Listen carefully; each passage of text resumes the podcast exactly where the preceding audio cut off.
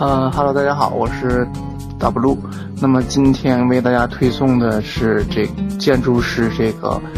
呃贝聿铭的早期作品，是由贝聿铭设计，呃，他和一个姓陈的台湾设计师进行的设计。那么这个作品是呃在东海大学的露西教堂。各位同学们，大家好，欢迎收听今天我们第一。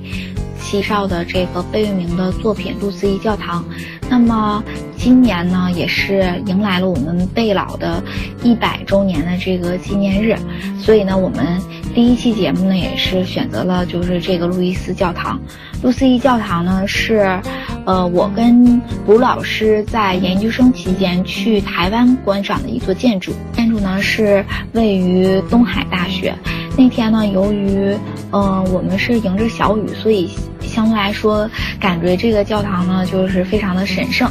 这个教堂呢，它是由四片，就是在外面看是由，呃。四个片面组成的，嗯，感觉上呢是一个像有点像是哥特式的教堂。大家可以看到，它的这个呃四片围合的这个屋脊的部分呢是开了一道天窗，我们可以从这个天窗透过这个光就能够感觉出那种哥特的神秘感，并且呢也从这个曲线里面双曲面中展现呃展现了这个建筑的这个柔和的这个呃曲线美。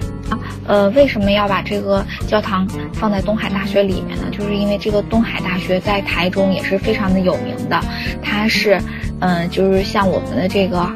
嗯，就是全中国的这个老八所一样，在台湾呢也是有这个老四所之称。那东海大学呢，其中就是这一个。那在这个里面呢，英美老师也给大家介绍一个，呃，在东海大学拍的一个电视电影吧。这个电影叫做《街角小王子》，也特别的好看。有兴趣同学可以去看一下。这部电影的主演是由郭碧婷和这个杨子姗两位，啊，当时不是那么红的时候拍摄的。主要讲的是一个猫的故事，呃，整个整个的这个电影都在这个校区里面，我们可以看到东海大学里面的这个布置是非常的好的，然后它有一个特别大的这个庭院，那这种庭院是一层小楼中间围合出的院落，啊，那这种小楼呢都是这个，呃，他们的活动室，那我们去到现场的时候也是这个样子，那我们从这个回过头来再说一下这个露西教堂。那这个教堂，我们可以看从最后一张图片，我们也可以看到内部的这种结构，啊，它每每一条交叉的这个部分都是一些承重的这些结构线。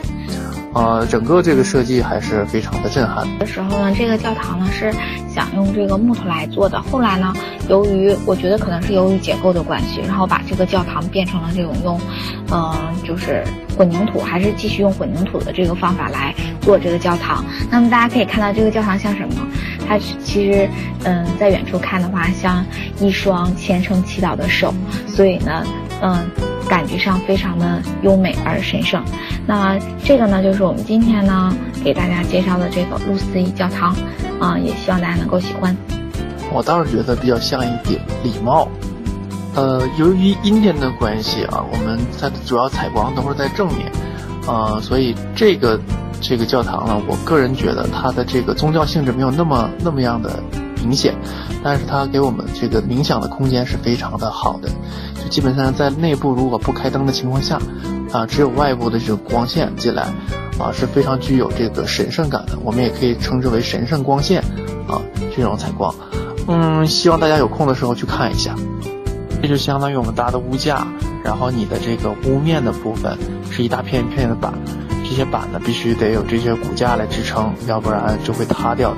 因此，这个混凝土浇筑的部分就相当于我们说的这个咱们搭建的那种屋架，是一个道理的。结构呢，就是为了减震和减风而引起的。因为大家都知道，就是在台湾呢有这个地震和海啸，然后呢相对来说他们那关就是我们去的时候就总是有那个台风，所以呢它这个结构就是因。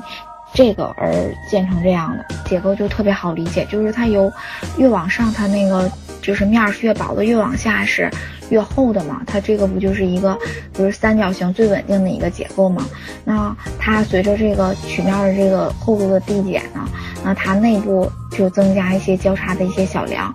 用以承受这个拉压扭减等复杂的结构力量。那，就是做完了以后，就是给大家呈现出现在的这个样子。总结一点，就是一个非常造型的一个建筑的后面，肯定会有一群非常牛的结构师来帮你完成这个优秀的作品。